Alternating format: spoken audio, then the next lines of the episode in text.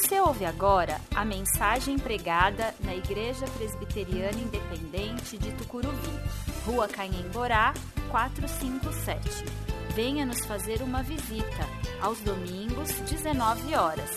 Temos estacionamento próprio e estamos a 800 metros da estação Tucuruvi, linha azul do metrô. Atos dos Apóstolos, capítulo 18, a partir do versículo 24. Nós vamos do versículo 24 ao versículo 28. Eu vou fazer essa leitura na nova versão transformadora, você pode acompanhar na tradução que você tiver em mãos. Atos 18, de 24 a 28. Enquanto isso, chegou a Éfeso, vindo de Alexandria, no Egito, um judeu chamado Apolo. Era um orador eloquente, conhecia bem as Escrituras. Tinha sido instruído no caminho do Senhor e ensinava a respeito de Jesus com profundo entusiasmo e exatidão, embora só conhecesse o batismo de João. Quando ouviram falar corajosamente na sinagoga, Priscila e Áquila o chamaram de lado e lhe explicaram com mais exatidão o caminho de Deus. Apolo queria percorrer a Acaia e os irmãos de Éfeso o incentivaram. Escreveram uma carta aos discípulos de lá, pedindo que o recebessem bem. Ao chegar, foi de grande ajuda àqueles que pela graça haviam crido, pois em debates públicos refutava os judeus com fortes argumentos. Usando as Escrituras, demonstrava-lhes que Jesus é o Cristo. Nós iniciamos no domingo passado essa série de mensagens chamada Templo Novo, Tempo Novo. E nós iniciamos dizendo que nós estamos erguendo um novo templo. E que eu não estou falando do nosso templo de almenaria, que está muito bonito por sinal ali fora, mas sim da construção de um templo para a sua vida, o templo vivo, o templo que se move, o templo que testemunha do amor de Deus, um tempo onde nós podemos mover o nosso templo para mudar a nossa mentalidade e perceber que uma nova estrutura como essa que nós estamos finalizando a construção nos chama para uma nova realidade de ser e de viver igreja. Esta série é toda baseada no livro de Atos, e o livro de Atos dos Apóstolos é a continuação do Evangelho de Lucas.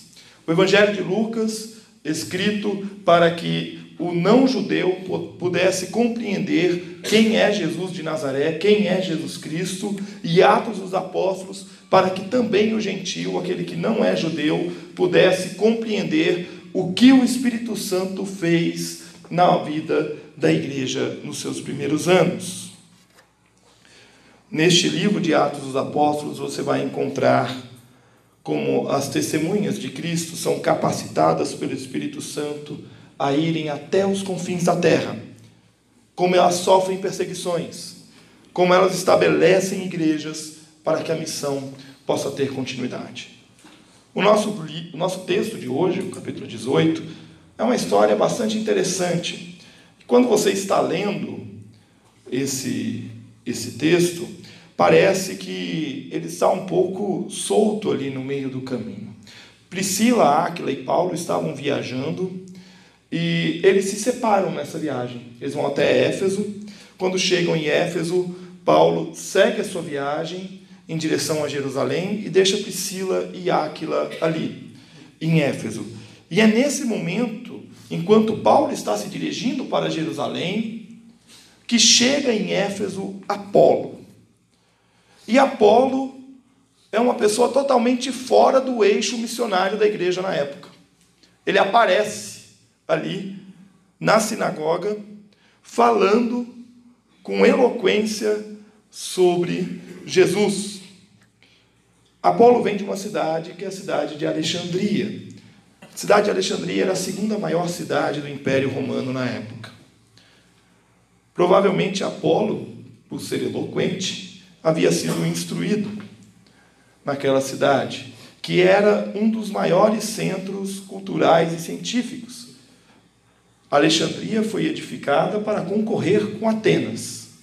Essa era a missão de Alexandria, desbancar Atenas como centro cultural e científico. Muito provavelmente você deve ter estudado na escola sobre a famosa Biblioteca de Alexandria. Não sei se você já ouviu falar dela, mas ela foi até meados do século VI, se não me falha a memória, a maior referência científica na história. Ela foi sendo deteriorada, degradada, até que no século VI um grande incêndio destrói o seu acervo. Essa biblioteca tem um papel fundamental na história do cristianismo. É muito provavelmente desta biblioteca que sai a tradução para o grego do, das escrituras do Antigo Testamento. Um grupo de notáveis judeus traduzem para o grego o Antigo Testamento, que é a tradução da Septuaginta. É? É, nós temos alguns mestres cristãos ligados a esta biblioteca. Clemente, Orígenes, Atanásio, entre outros. E Apolo vem desta cidade para Éfeso e é muito interessante o adjetivo com o qual Lucas descreve Apolo. Lógios, aqui traduzido como eloquente, que também pode ser traduzido como erudito. Então ele não era eloquente apenas porque ele falava muito bem, mas porque ele tinha um bom conhecimento. E essa palavra ocorre apenas aqui, em todo o Novo Testamento, esse adjetivo. E é conhecendo, e é olhando para Apolo, para Priscila e para Áquila, que eu quero meditar com vocês essa noite sobre a necessidade de nós nos submetermos ao treinamento para mudarmos a nossa maneira de ver a igreja. O conhecimento sem o Espírito Santo é mera erudição. Guarde isso no seu coração. Conhecimento sem o Espírito Santo é mera erudição. E Apolo era erudito. Apolo era um homem que tinha o conhecimento. Ele conhecia o caminho de Jesus até a cruz. E por seu conhecimento do Antigo Testamento, ele sabia que Jesus era o Messias. E por isso ele falava tão bem de Jesus. Só que faltava algo a Apolo. Faltava um detalhe que Apolo desconhecia ele não conhecia o Espírito Santo. Ele não tinha informação do Espírito Santo. E como é que a gente pode concluir isso se o texto não diz isso? A gente pode concluir isso porque ele sabia a respeito de Jesus com entusiasmo e exatidão. Ou seja, ele conhecia muito bem a história, ele conhecia muito bem o testemunho, ele conhecia muito bem tudo aquilo que havia acontecido na Judéia. No entanto, ele só conhecia o batismo de João, que era o batismo para o arrependimento. Ele não conhecia o batismo de Jesus, o batismo com o Espírito Santo. Ele não tinha informação do Pentecostes. Ele não sabia que o Pentecostes havia acontecido. Priscila e Áquila, e aqui você precisa prestar bastante atenção nisso. Priscila e Áquila, menos instruídos do que Apolo, percebem que falta algo no discurso de Apolo. Eles ouvem aquilo que Apolo está dizendo e falam assim: está faltando um detalhe aí. Está faltando um detalhe. E eles chamam Apolo. E eles não se levantam diante de todo mundo para repreender Apolo. Eles não dão uma dura em Apolo. Mas eles chamam Apolo de lado para explicar para Apolo o que é o Evangelho de fato. E passam a explicar com mais exatidão o caminho de Deus. E aí nós temos um homem que vem de um dos maiores centros culturais da história da humanidade, que sabia com exatidão a história de Jesus, um homem culto, um homem letrado, e o que é que ele faz quando Priscila e Áquila o chamam de lado? Ele senta e ouve. Ele senta e aprende. Nós somos o povo da palavra. Talvez os mais antigos aqui vão se lembrar de um adjetivo que nos qualificava. Lá vai os Bíblia. Você já ouviu essa expressão? Você nunca ouviu essa expressão? Ah lá os Bíblia. Eram os crentes passando, a Bíblia embaixo do braço, indo para a igreja. Nós éramos os Bíblia. Nós éramos aqueles que conheciam a palavra de Deus. Nós éramos aqueles que éramos apontados como os que carregavam consigo a palavra de Deus. E nós precisamos de fato conhecer essa palavra. O conhecimento raso da palavra de Deus vai nos levar à alienação, vai nos levar a aceitar tudo aquilo que o pastor diz, tudo aquilo que é cantado, tudo aquilo que vem de uma fonte que a gente considera segura, que a gente considera digna. Por outro lado, o conhecimento estagnado, aquele conhecimento que você adquiriu e deixou parado, não se atualizou, não procurou conhecer mais a palavra de Deus, vai te levar a um fundamentalismo intelectual. E esse talvez seja o maior mal dos crentes hoje em dia. Porque a gente aprende na escola dominical, a gente aprende na classe de novos membros, e a gente solidifica aquilo na nossa mente, e a gente fala: é isso aqui, ponto final, e acabou. E acabou. Como se a palavra de Deus não fosse uma palavra viva, dinâmica, que se atualiza dentro de nós pelo sopro do Espírito Santo. E aí a gente rejeita tudo aquilo que nos soa diferente. E a gente combate tudo aquilo que nos soa diferente, ao invés de nós compreendermos que na diversidade da interpretação bíblica está a unidade do Espírito Santo. É por isso que existe igreja presbiteriana e igreja presbiteriana independente. É por isso que existe igreja presbiteriana e, igreja, e existe igreja batista, e igreja assembleiana, e igreja católica, e igreja católica ortodoxa, e tantas outras igrejas. Mas o Espírito que une como um só corpo a igreja invisível, o pessoal da classe de novos membros, a igreja invisível, nós falamos sobre isso ontem. O que nos une é o Espírito Santo. O conhecimento raso leva à alienação, o conhecimento estagnado leva ao fundamentalismo intelectual, só que conhecimento demais leva à erudição. E a erudição tem um perigo. Tem um perigo.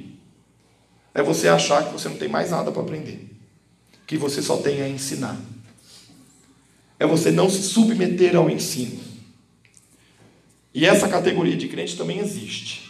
Tem muita gente que acha que domina, já sabe o suficiente e não aceita ser confrontado pela palavra de Deus.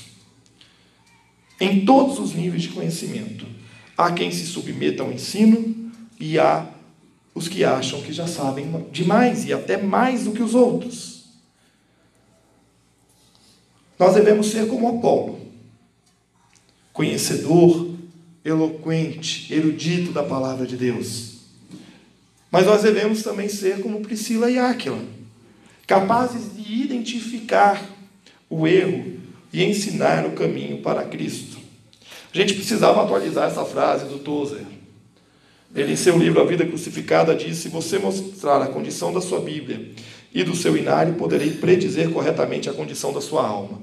Como hoje muita gente lê Bíblia no celular, não vai dar mais para ver a folha desgastada, né?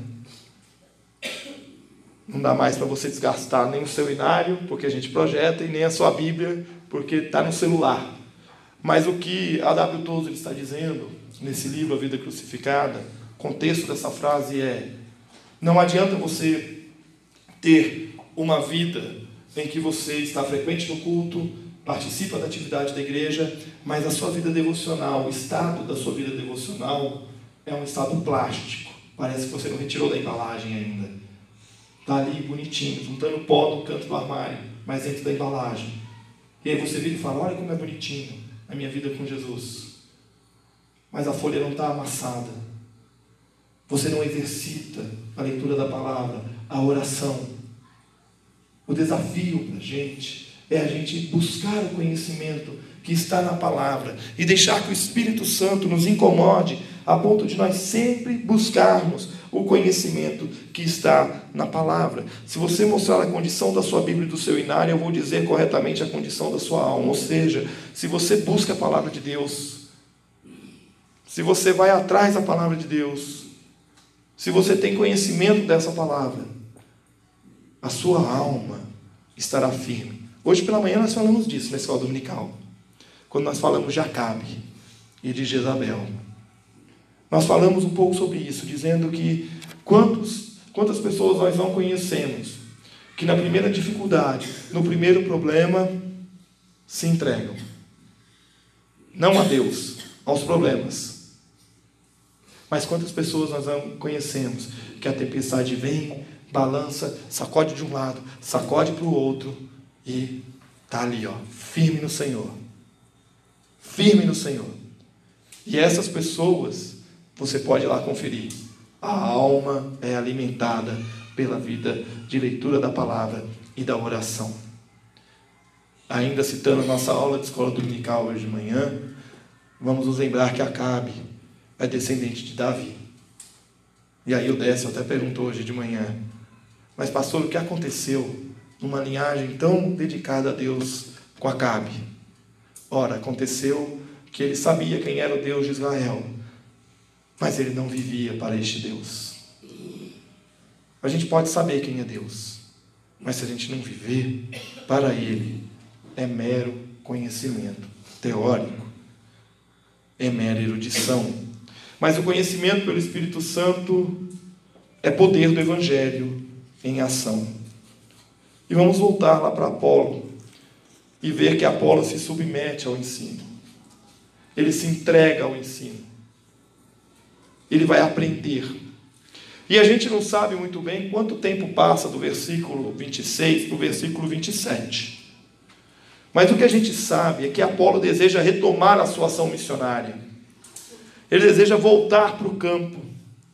Ele deseja voltar a falar de Jesus e agora falar de Jesus com exatidão, tendo o testemunho do Pentecostes e da ação do Espírito Santo.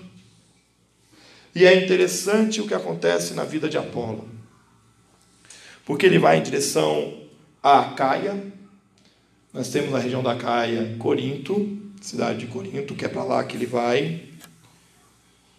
Só que ele não simplesmente vira assim e fala: Olha, eu quero ir para Caia e eu estou indo. Ele recebe um selo, ele recebe um reconhecimento. A igreja de Éfeso o reconhece. Os irmãos de Éfeso o incentivaram, escreveram uma carta aos discípulos de lá, pedindo que o recebessem bem. A igreja de Éfeso reconhece Apolo como apto para a missão. Isso significa que Apolo se assentou com Priscila e Áquila, foi discipulado, foi ensinado, e ao ser ensinado, ele aprende e ao ser experimentado naquilo que ele aprende, ele demonstra que de fato ele conhece agora com exatidão o caminho de Deus. E o mais interessante é que a erudição de Apolo é instrumento para que ele possa alcançar os eruditos do seu tempo. Aí nós vamos poder ir lá para 1 Coríntios e ver que Paulo cita Apolo ali como um dos grandes homens de Deus naquela igreja. Ele se torna referência em Corinto. Tanto é que quando Paulo vai dizer lá sobre o corpo de Cristo estar, estar dividido, né? ele vai fazer referência a Paulo. Uns dizem sou de Paulo, outros dizem sou de Apolo, outros dizem sou de Cristo. E aí Paulo pergunta: acaso está Cristo dividido? Ali é um recurso de linguagem que Paulo usa para dizer: olha, uns dizem que é filho espiritual de um, outros dizem que é de outro, e outros dizem que são mais espirituais, então são filhos de Cristo. E não é nada disso. Todos são filhos de Cristo. Todos são filhos da graça de Deus. E aí nós precisamos nos perguntar, diante do exemplo de Paulo, de, perdão, de Apolo, se nós nos submetemos ao ensino. Se quando eu sou confrontado, se quando eu sou colocado diante da palavra de Deus, que confronta as minhas certezas, que confronta as minhas convicções, que confronta aquilo que meu pai e minha mãe me ensinou, que confronta aquilo que a minha igreja muitas vezes me ensinou, e pode ser que a igreja tenha te ensinado errado. Pode ser. Isso pode acontecer. Quando a palavra de Deus me confronta, o que, é que eu faço? Eu me submeto?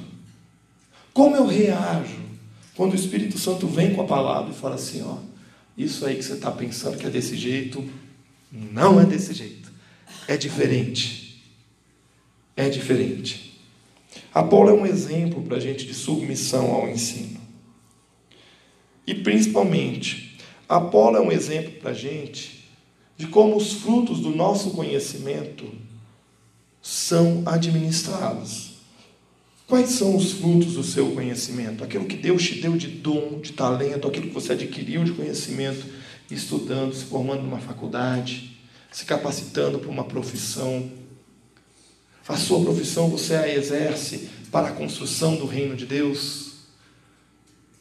Você prepara um bom bolo, você dirige o seu táxi, você cuida da contabilidade da empresa, você se prepara para o OAB, pensando no reino de Deus, pensando em como o reino de Deus pode crescer por meio da sua ação profissional, por meio do seu testemunho.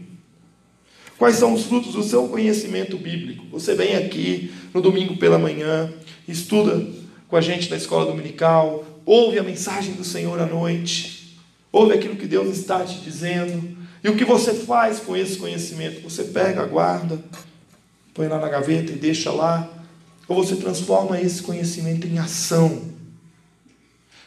Você tem o desejo que Apolo tinha de percorrer uma região e apresentar Cristo às pessoas. Onde está a sua caia? Onde está a região que Deus está dizendo para você? Fale de Cristo ali. E eu não estou dizendo que você precisa arrumar as malas e sair, não, porque às vezes Deus está te mostrando dentro da sua casa, na sua rua, no seu local de trabalho, no ônibus que você pega todo dia e encontra as mesmas pessoas, na sua escola, na sua faculdade, aonde você está. Nós precisamos buscar o conhecimento e saber que esse conhecimento não é para ficar parado. Josué Campanhã, eu recomendo que você leia esse livro. Discipulado que Transforma. Este é um daqueles livros que está na categoria livro que me chacoalhou. Livro que me pegou e fez assim. Ó. Eu emprestei para um presbítero lá em São Carlos e está lá com ele. Vou ter que ir lá buscar com o Joraci qualquer dia. Está com ele lá emprestado. Discípulos sem ensino se tornam crentes raquíticos. Então, se você não busca conhecimento da palavra de Deus, você vai se tornar um cristão raquítico. Você vai se tornar um cristão que na primeira, no primeiro problema, na primeira virose, cai, cama, vai ter que internar. Crentes que não são discípulos se tornam membros ativistas. E aqui vamos explicar o contexto. O contexto dessa frase é: cristãos que estão dedicando a sua vida às atividades da igreja e não a Cristo. Cristãos que estão precisando virar a chave e entender que a atividade não é um fim em si mesmo, mas é um meio pelo qual Cristo usa para trazer novas pessoas para Cristo. E é por isso que a gente faz, por exemplo, uma noite da pizza. Eu já falei para vocês que eu não estou preocupado em pagar a obra. Nós vamos pagar, porque esse é um compromisso que a gente assume. Eu estou preocupado em trazer pessoas para Cristo pessoas sejam trazidas diante de Deus, colocadas diante da palavra, transformadas por esta palavra e pelo poder do Espírito Santo, a ponto delas conhecerem o grandioso, maravilhoso e transformador amor de Deus que mudou a minha vida e a sua vida, e esse amor não cabe em nós e é por isso que a gente tem que transbordar e falar de Cristo. E crente que não é discípulo não fala de Cristo fala de atividades, então eles se tornam membros ativistas. Mas ele encerra essa sentença dizendo que discípulos com ensino bíblico transformam o mundo. Nós temos muitos exemplos na história. Apolo é um deles. Apolo é um deles. Muito provavelmente ele veio de Alexandria para Éfeso para poder falar do amor de Deus. E quando ele começa a falar do amor de Deus, ele é confrontado por Priscila e Áquila com um amor do Evangelho, da graça de Deus. E aí ele aprende desse amor. E a reação dele, a reação dele não é cruzar os braços e ficar em Éfeso, é sair. E lá em Corinto, tinha uma situação muito peculiar. Os judeus estavam um tanto quanto cansados dos cristãos. E quando Paulo se retira de Corinto, e a liderança enfraquece, e aí chega Apolo, os judeus começam a investir em cima dos cristãos para trazê-los de volta para o judaísmo. E aí, quem Deus manda para Corinto, para bater de frente com esses caras? Apolo, um profundo conhecedor das Escrituras. Discípulos com ensino bíblico transformam o mundo. E transformam mesmo. O mundo de quem que Deus está chamando você para transformar? Do seu vizinho? Da sua família? Do nosso bairro? A quem Deus está apontando para mim, para vocês, dizendo: vai lá, IPI do Curuvi. É nessa direção que vocês têm que ir. Mas vai sabendo que não é pela sua força, é pelo poder do Espírito Santo. E nós vivemos um tempo em que nós ouvimos falar do poder do Espírito Santo.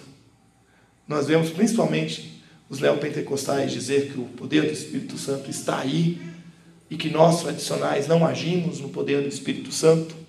E aí, quando você vai perguntar o que é esse poder do Espírito Santo, você ouve deles que esse poder do Espírito Santo é uma manifestação barulhenta, esse poder do Espírito Santo é um saldo positivo na conta bancária, esse poder do Espírito Santo é um ajuntamento de pessoas numa catarse total mas a gente não vê o Espírito Santo, o poder do Espírito Santo, que eles dizem que é poder, se manifestar em ação, em transformação. E aonde o poder do Espírito Santo chega, pelas mãos, pelas mãos dos discípulos que estão transformados e capacitados com o ensino bíblico, a sociedade é transformada. O mundo é transformado. Concluindo, Apolo foi humilde e isso marcou para sempre os cristãos. Marcou definitivamente a história, a ponto de Lucas registrar e dizer: está aqui Apolo, é daqui que ele veio, e foi aqui que ele foi capacitado para cumprir a missão. E ele foi submisso o conhecimento dele não foi uma barreira para que ele pudesse aprender mais. Muito pelo contrário, o conhecimento de Apolo foi um meio pelo qual Deus usou para alcançar as pessoas. E Apolo foi determinado, porque ao ser instruído, ele não deixou que a chama do Evangelho, o desejo de anunciar Cristo, morresse dentro dele porque ele foi confrontado. Tem gente que na primeira confrontação, eu vou largar tudo, eu não quero mais saber de nada. Não faço mais nada. Apolo não. Foi confrontado, ensinado, e ele pegou aquilo tudo e fez o quê? Falou: Eu quero falar desse amor. Eu quero viver essa missão. Ele parte para a missão. Quem é o Apolo que Deus tem colocado na sua vida para que você fale do amor de Deus e instrua? Quem é a pessoa que está olhando para Jesus? E eu vou falar novamente aqui. Vou falar mais uma vez aqui. Se nós sairmos à rua e perguntarmos para pessoas, para as pessoas, quem é Jesus, elas vão dar uma resposta que não vai estar errada. Mas dificilmente elas vão saber reconhecer que Jesus é o Filho de Deus que veio ao mundo para salvar o pecador. Que ele morreu pelos nossos pecados e que ele ressuscitou ao terceiro dia para nos dar vida. Nós vivemos num país cristianizado, mas não é um país cristão. Nós temos pessoas a alcançar com o Evangelho. Quem é na sua vida a pessoa que cumpre o papel de Priscila e Áquila, que chega diante de você e diz: Meu irmão e minha irmã, eu acho que você não está compreendendo o que Deus está te dizendo. Vou falar mais uma vez, falei hoje de manhã. O reino de Deus é um reino de amigos. Não apenas para que a gente possa celebrar e comemorar com os amigos, mas para que a gente tenha amigos perto da gente a nos dizer: Giovanni, senta aqui comigo. Vamos ler a palavra junto, porque eu acho que você está fazendo uma coisa errada. E você precisa mudar a sua vida. Você precisa ser transformado. Construa vidas. Isso que é o ministério. É o que você e sua igreja foram chamados a fazer. Esse é outro livro que está naquela categoria chacoalhão, que mexeu comigo. Igreja Simples, do Tom Heiner do Eric Geiger. Construa vidas. Edifique vidas. A construção do templo é consequência. Edifique vidas. Comprometa-se com pessoas. Você não tem que sair por aí distribuindo o evangelho para todo mundo. Você tem que ser testemunha. Mas vai ter gente que vai olhar para você no seu modo de viver, no seu modo de pensar, no seu modo de falar, no seu modo de agir e essa pessoa vai se aproximar de você. É Deus terraplanando para você construir. Edifique vidas. Edifique pessoas. Nós fomos chamados para edificar vidas, para levar pessoas mais próximas da vontade de Deus. Só que essa caminhada, essa jornada, ela não é uma jornada de sucesso. Nem sempre.